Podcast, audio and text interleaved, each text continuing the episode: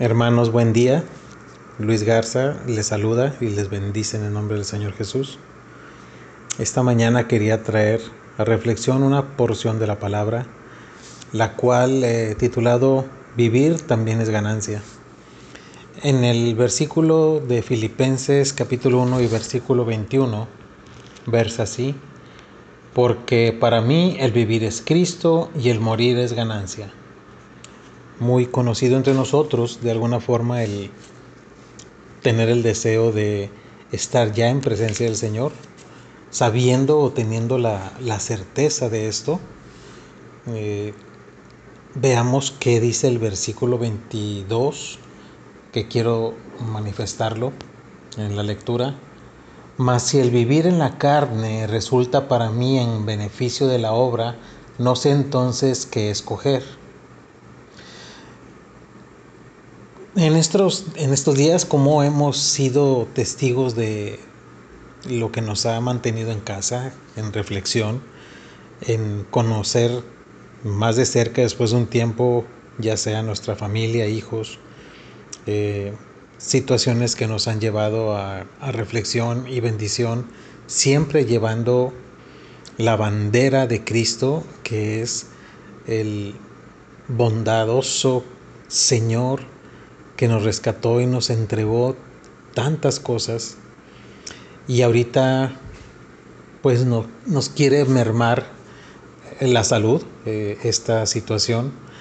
Y interesante se me hace la parte del versículo 24, después de haber leído el 22, donde dice, pero quedar en la carne es más necesario por causa de vosotros algún familiar, algún conocido, eh, cuando enferma, cuando se encuentra en una situación de esperar el resultado o en estar los 14 días que mencionan de cuarentena para no hacer contacto, etc.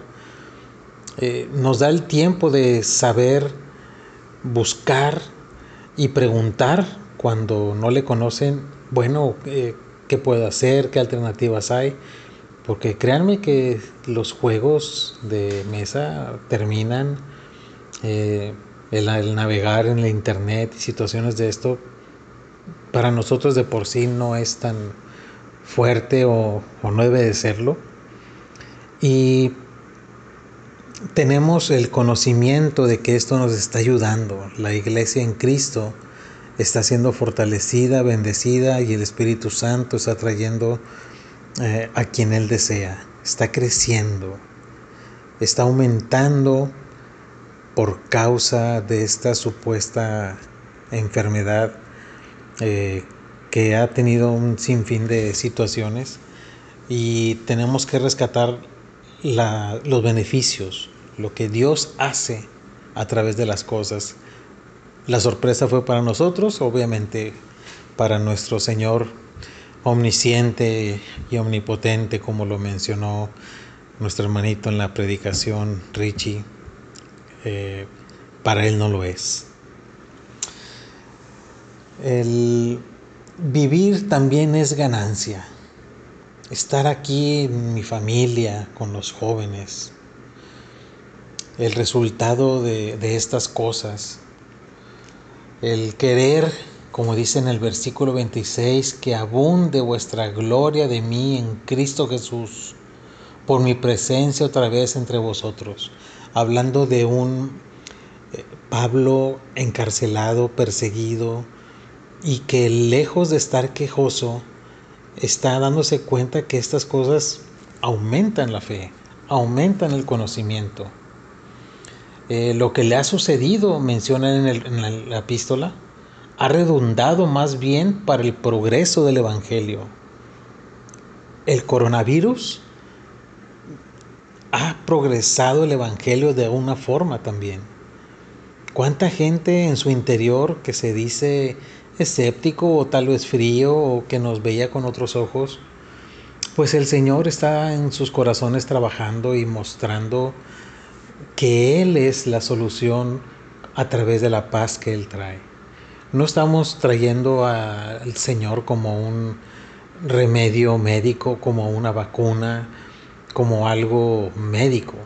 Él en su infinita sabiduría y su bondad y su fuerza, claro que puede sanar y hacer lo que Él le plazca. Pero si esto es lo que está sucediendo ahora, pues es el plan del Señor. Nosotros estamos viendo ahora más integridad, hay menos desesperación de los jóvenes, hay un oído más agudo, algunos comentarios a cosas, hay la percepción de que están siendo cobijados por gente que les ama de verdad. Guille y yo les amamos.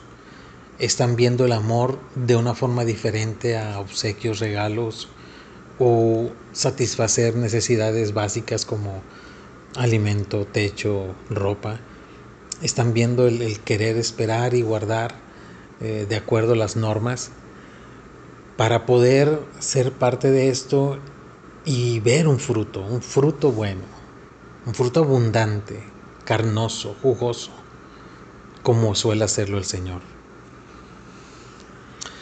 Gracias eh, a mi esposa hemos visto cómo se han transformado nuestros hijos.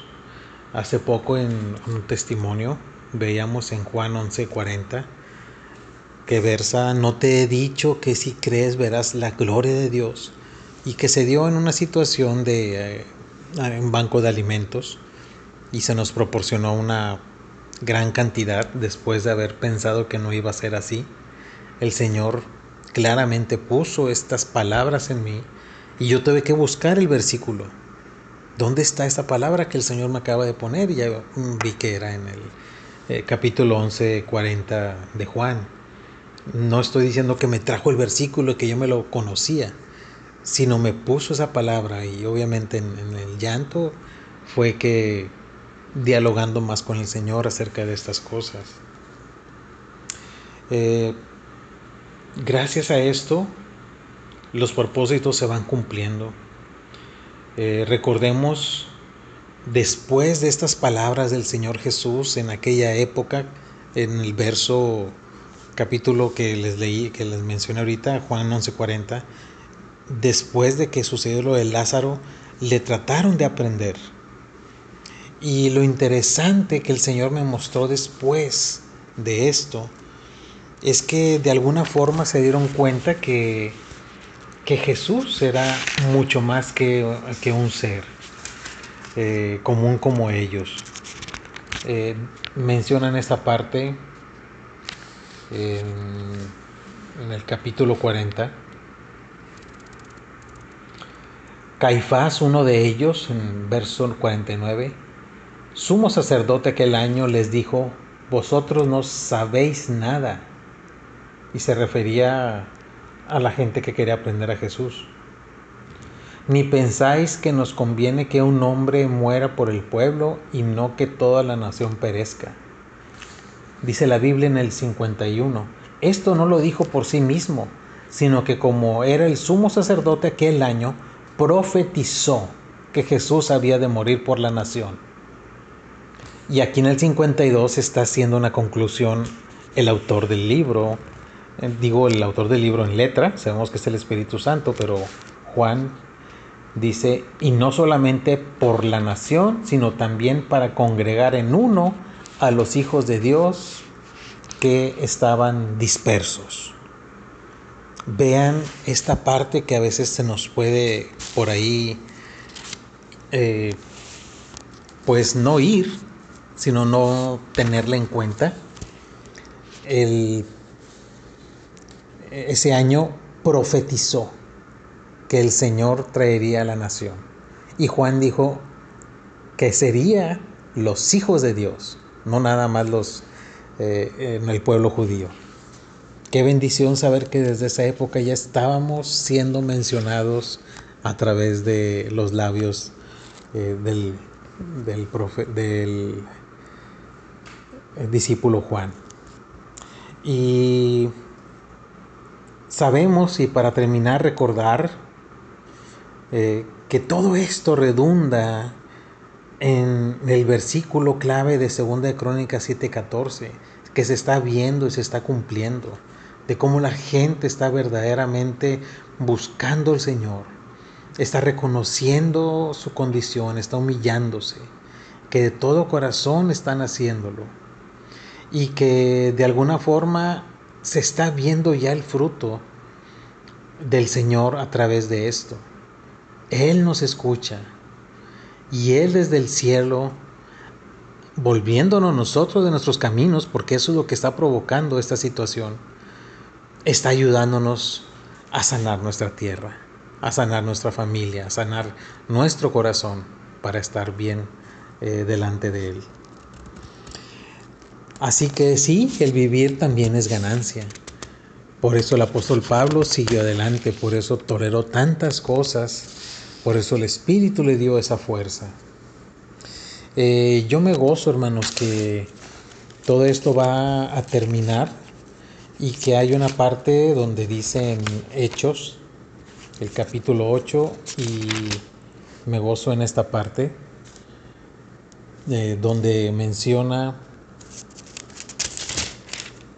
el fin de estas cosas. Pues tengo por cierto que las aflicciones del tiempo presente no son comparables con la gloria venidera que en nosotros ha de manifestarse.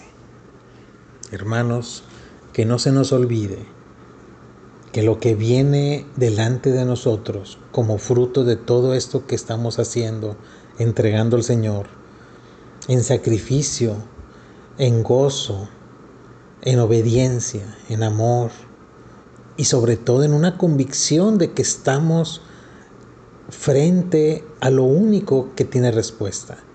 Lo ve nuestro alrededor, nuestra familia y quienes están a nuestro lado. Que el Señor les guarde y recordemos esto. Hay un gozo inefable delante de nosotros que un día ha de manifestarse. Eso es lo que está esperando la creación de Dios, a sus hijos manifestándose. Dios les bendiga.